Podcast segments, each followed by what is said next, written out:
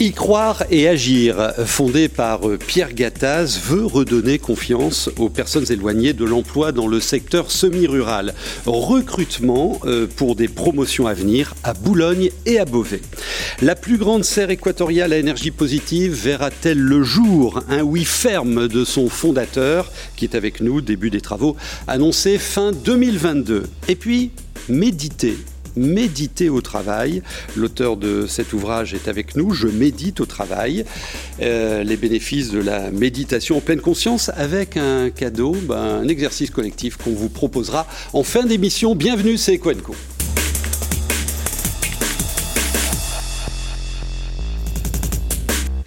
Davia Yadaden, vous êtes euh, délégué général de l'association Y croire et, agir, euh, euh, créée par Pierre Gattaz, l'ancien patron du, MEDEF. Alors depuis 2018, dans notre région, que vous prenez comme un laboratoire, on s'en expliquera, vous recrutez des promotions d'audacieux c'est le terme, hein c'est cela. Euh, pour euh, les reconnecter à l'activité, que ce soit du boulot, de la formation, voire une création euh, d'entreprise. quel cursus vous leur proposez à ces audacieux? On leur propose déjà une, une, mise en dynamique de deux heures pour réfléchir avec nous et nous connaître et mieux nous connaître. Ensuite, trois jours qui sont trois jours sous forme de séminaire pour sauter le pas. Donc trois jours qui vont vraiment permettre à ces personnes de euh, euh, se reconnecter avec elles-mêmes et euh, bien entendu essayer de trouver leur raison d'être professionnelle. Alors vous avez choisi d'aller dans des secteurs un peu oubliés, les secteurs semi-ruraux, parce qu'on pense essentiellement aux métropoles hein, dans notre région. Vous, vous attaquez du Vervin, vous attaquez du Maubeuge, du, de, Lens également. les problèmes sont plus prégnants sur ces secteurs qu'ailleurs en fait, on a constaté que euh, les, difficultés de ces personnes qui étaient éloignées de l'emploi et justement qui ne pouvaient pas bénéficier euh, d'accompagnement euh, extrêmement ciblé et disponible sur leur territoire, c'était quand même des problèmes existants réels. Il y avait très peu de choses proposées sur tout ce que nous proposons nous-mêmes, c'est-à-dire euh, la remise en connexion avec son, son, son projet, la remise en connexion avec soi-même. Donc on travaille vraiment sur la personne, tout ça n'existait pas et il y avait un très grand besoin. Et puis l'ADN, c'est quand même d'agir en présentiel. On n'a rien contre le numérique, mais nous, on va au plus près des gens et des entrepreneurs de leurs besoins hein. et des entrepreneurs euh, pendant ces sessions. À chaque fois, tout au long des, sessions, parce que les trois jours sont suivis de trois semaines pour certaines personnes qui ont envie de rester et de travailler un peu plus longtemps leur projet, et à chaque fois, tout au long du parcours de, de formation, les entrepreneurs sont avec nous et interviennent avec, euh, auprès de tous ces participants que nous appelons en effet ensuite les audacieux et audacieuses. Trois quarts des audacieux qui ont participé à, ces sessions euh, concrétisent un projet professionnel. Alors on était à Maubeuge.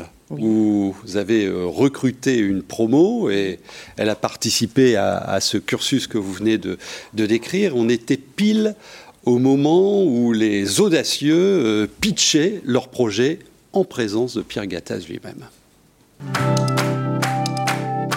AG2R La Mondiale vous présente C'est le Nord. Euh, mon projet, c'est de créer une savonnerie 100% naturelle à base de lait. On a tout type de candidats qui viennent rencontrer la Fondation Y croire et agir. On a aussi bien des, chômeurs, on a des gens en reconversion, on a des gens en, fin de carrière professionnelle qui veulent aller au, au bout de leur passion et qui se disent, ben voilà, il y a, cette petite flamme que j'ai au fond de moi, j'ai envie de prendre mon destin en main. C'est du service, c'est de la production, euh, c'est de la création. C'est tous ces projets-là qui, vont être accompagnés par la Fondation.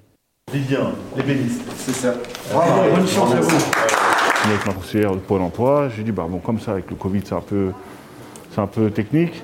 Bah, pourquoi pas mettre dans l'entrepreneuriat, euh, bah, dans ce que je fais tous les jours, euh, l'électricité. J'ai déjà une idée très précise, mais elle a été peaufinée grâce à y croire. C'est-à-dire que tu, rentres à y croire, tu as une idée, à la fin, tu as une directive. Et en fait, grâce à y croire, j'ai une, bonne directive. Et les prochaines étapes, c'est formation, euh, outillage, matériel. Alors, nous, ce qu'on voudrait, c'est véritablement avoir une action pérenne. On voulait revenir sur ce territoire de, Maubeuge, euh, Avennes, Fourmi, parce que nous sommes convaincus que justement, c'est un travail de longue haleine pour que tout le monde se rende compte, parce qu'on a envie que ce territoire s'en sorte.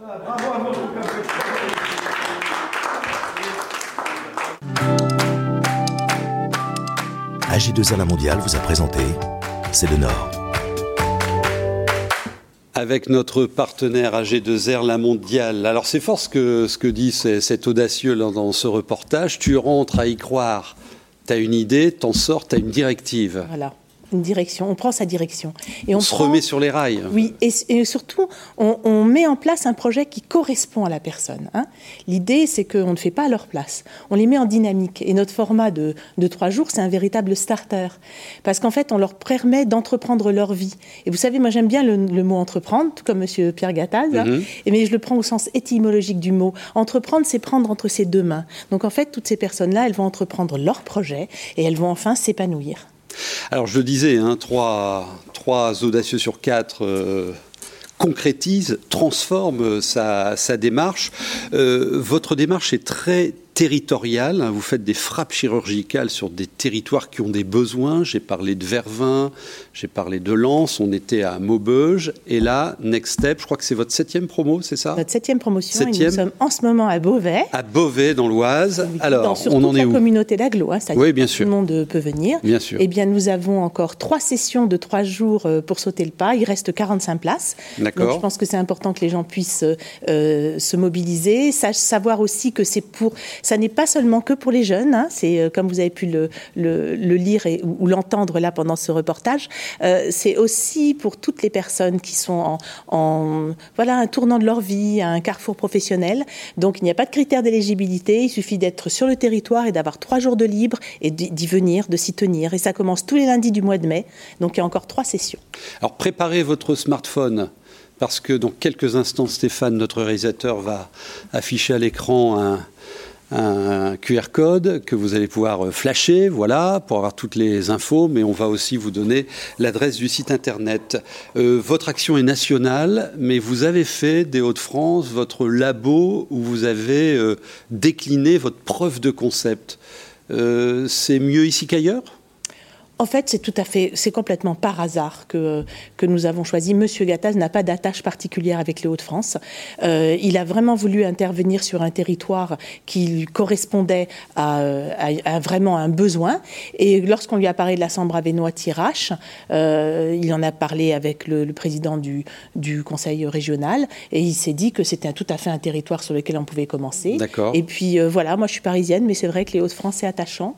Et, et puis on a eu quand même beaucoup de, euh, beaucoup de succès, beaucoup on a été publicité par les acteurs de, de la, de la, l'accompagnement et de l'insertion, euh, qui d'ailleurs s'intéressent beaucoup à notre pédagogie. Certains s'en emparent.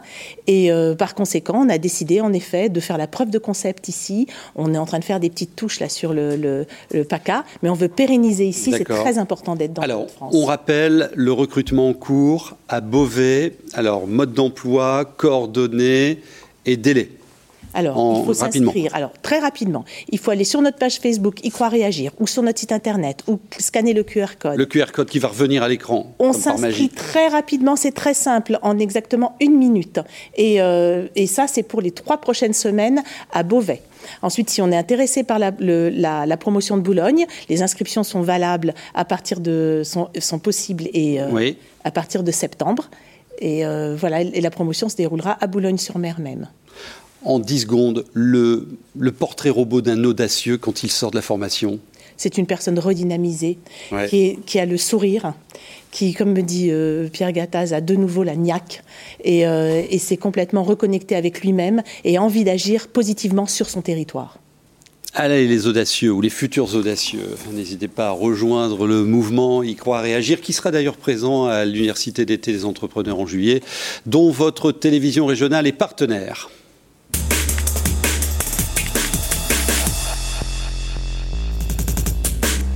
La serre Tropicalia sortira-t-elle de terre un, projet euh, gigantesque, euh, plus de 80 millions euh, d'investissements? Ça se passe du côté de Randuflier de Verton, c'est dans le Pas-de-Calais, dans les terres derrière Berck-sur-Mer. Et un, fondateur de ce projet audacieux, vous y croyez depuis 2015-2016 à, ce projet, Cédric Guérin? Tout à fait, depuis 2016, l'année où j'ai créé la société euh, qui porte le projet Tropicalia.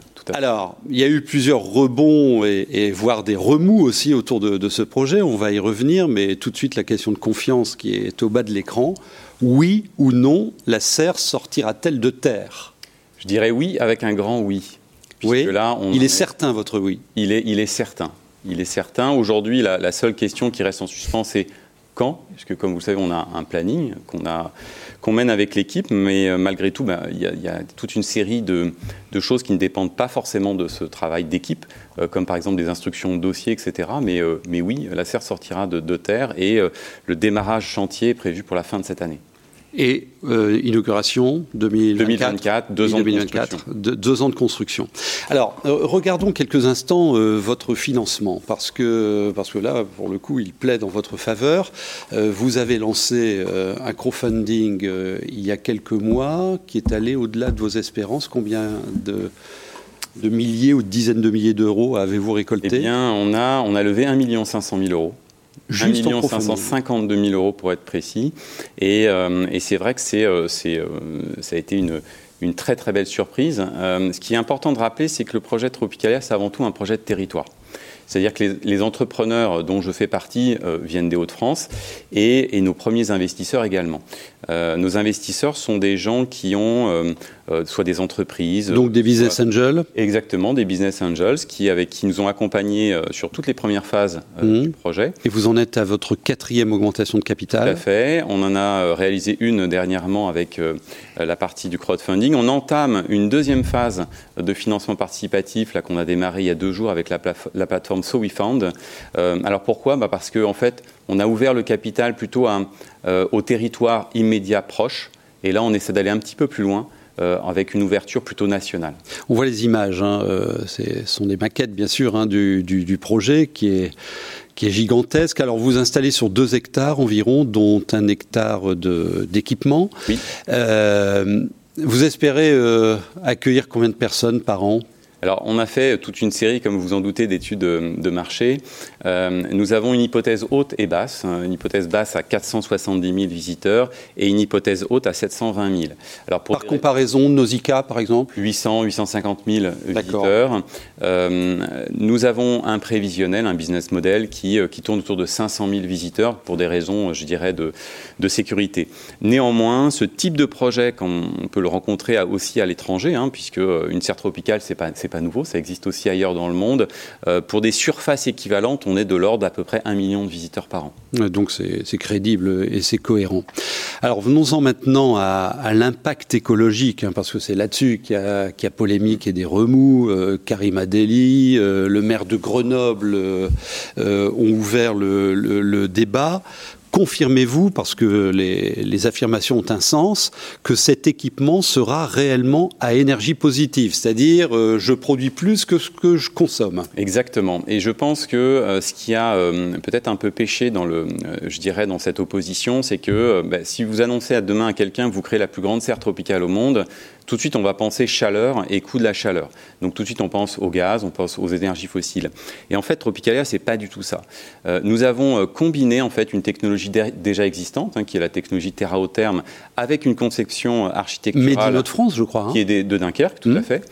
Avec une conception architecturale en double dôme.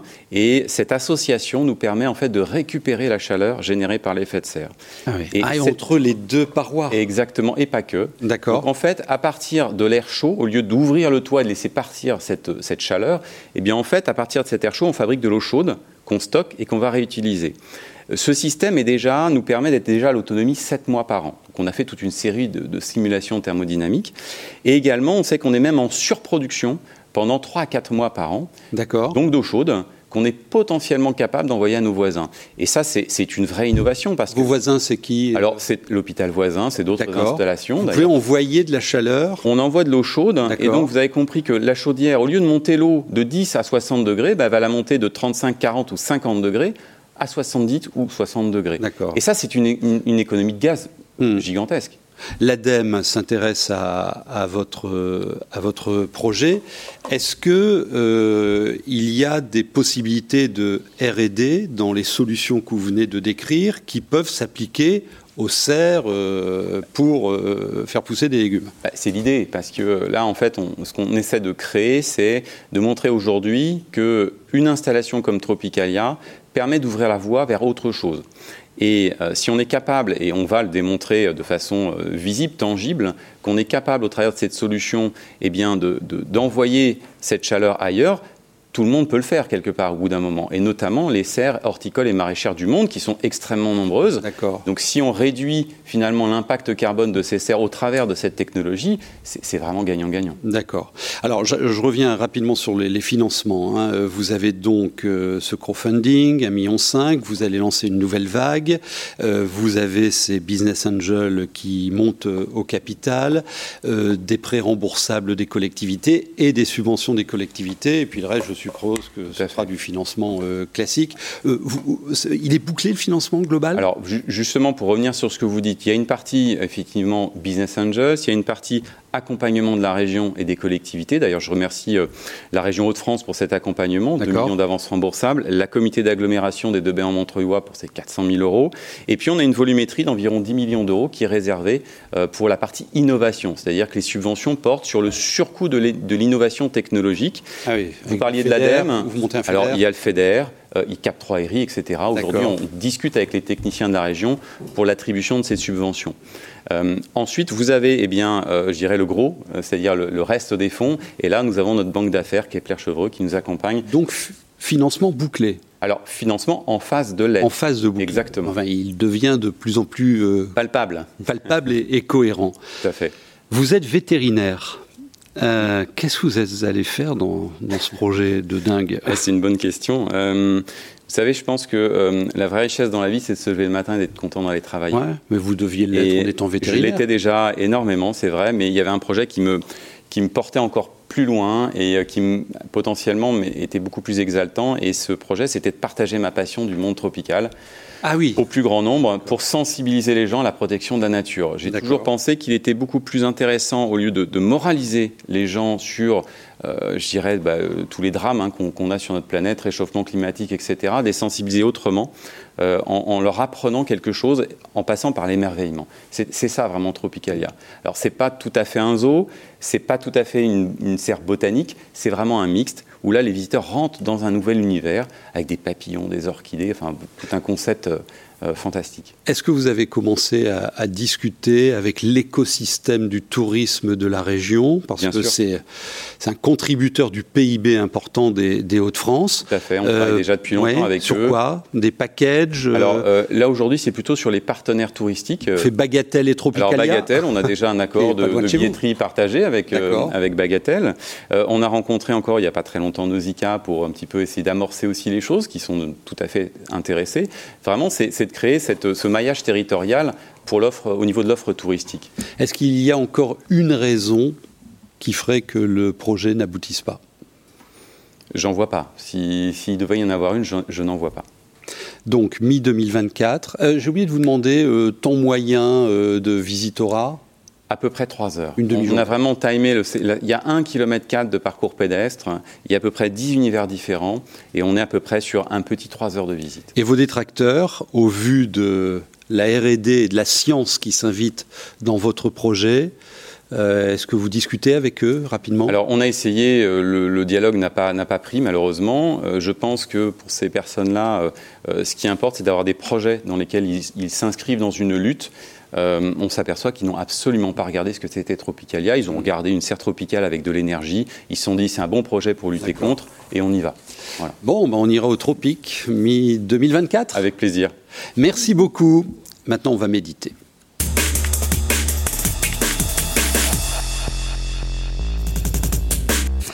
Stéphane No, commet aux éditions Vuibert Je médite au travail.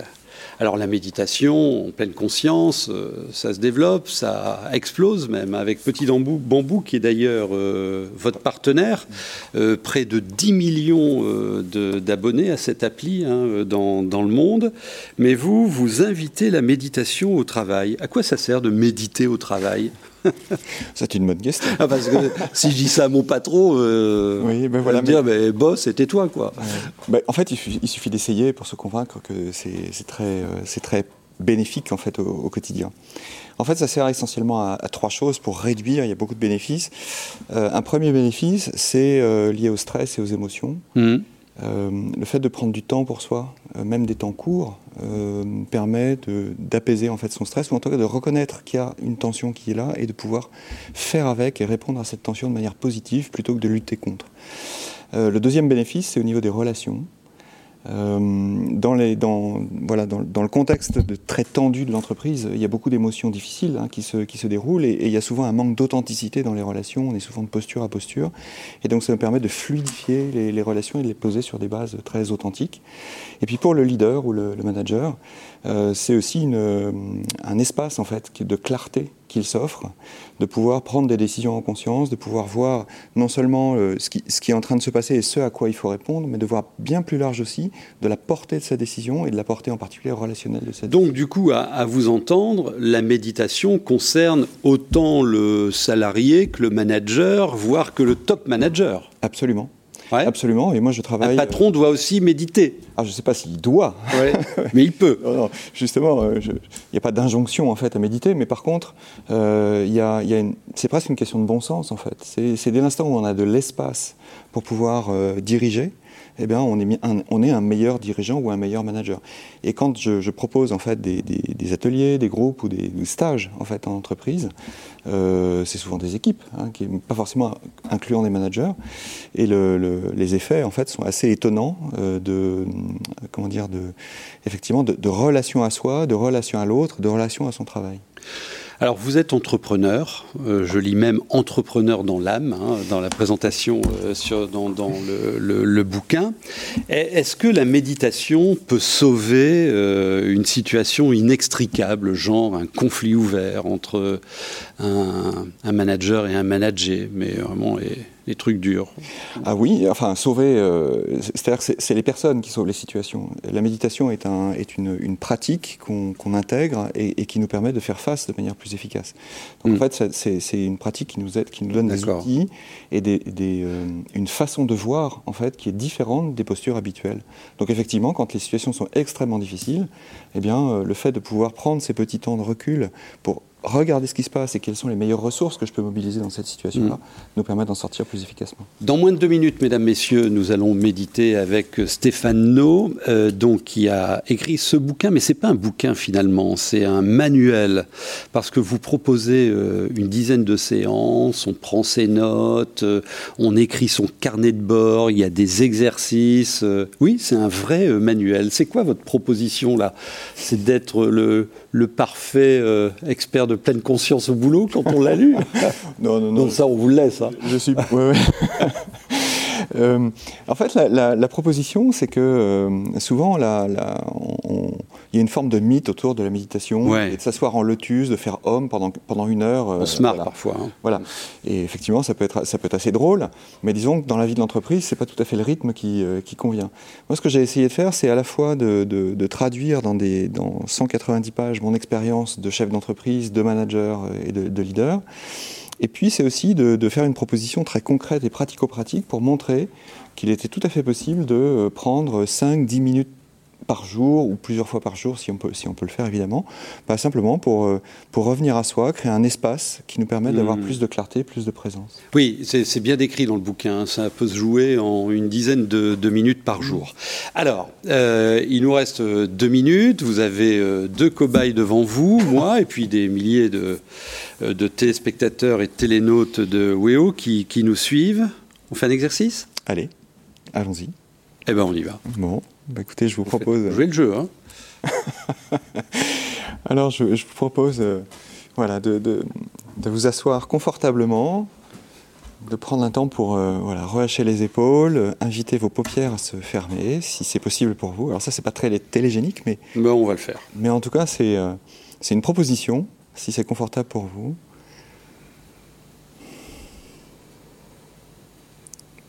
Juste. Laissez venir à vous une question, à ceux qui regardent, à ceux qui sont euh, là juste euh, autour de moi. Comment est-ce que je me sens à cet instant?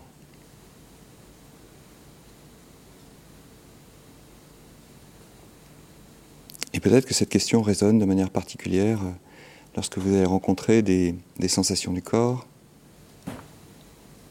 ou lorsque vous allez rencontrer des pensées. Notez juste comme un, photographe qui observe une, une scène, vous faites la photographie de votre état, physiquement et mentalement.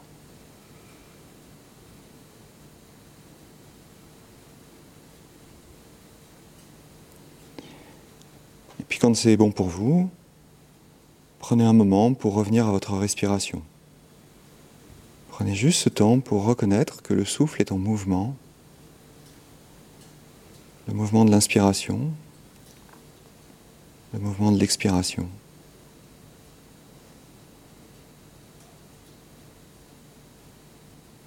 Simplement ressentir le souffle et ne pas chercher à le contrôler, mais juste le laisser être tel qu'il est.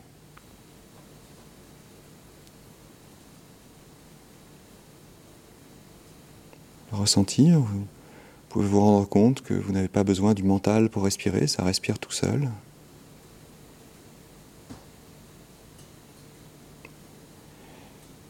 Et enfin, votre attention peut se déposer maintenant sur le contact de votre corps avec votre chaise, votre posture, l'air le contact de l'air sur la peau, le contact des pieds avec le sol.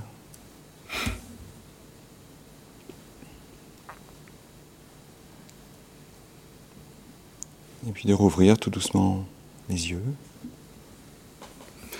C'est dingue, hein, il se passe des trucs. Hein Extra. Alors? Ça fait du bien. Ouais. Absolument. Oui, je pense que ma pulsation cardiaque est bien descendue. Hmm. oui.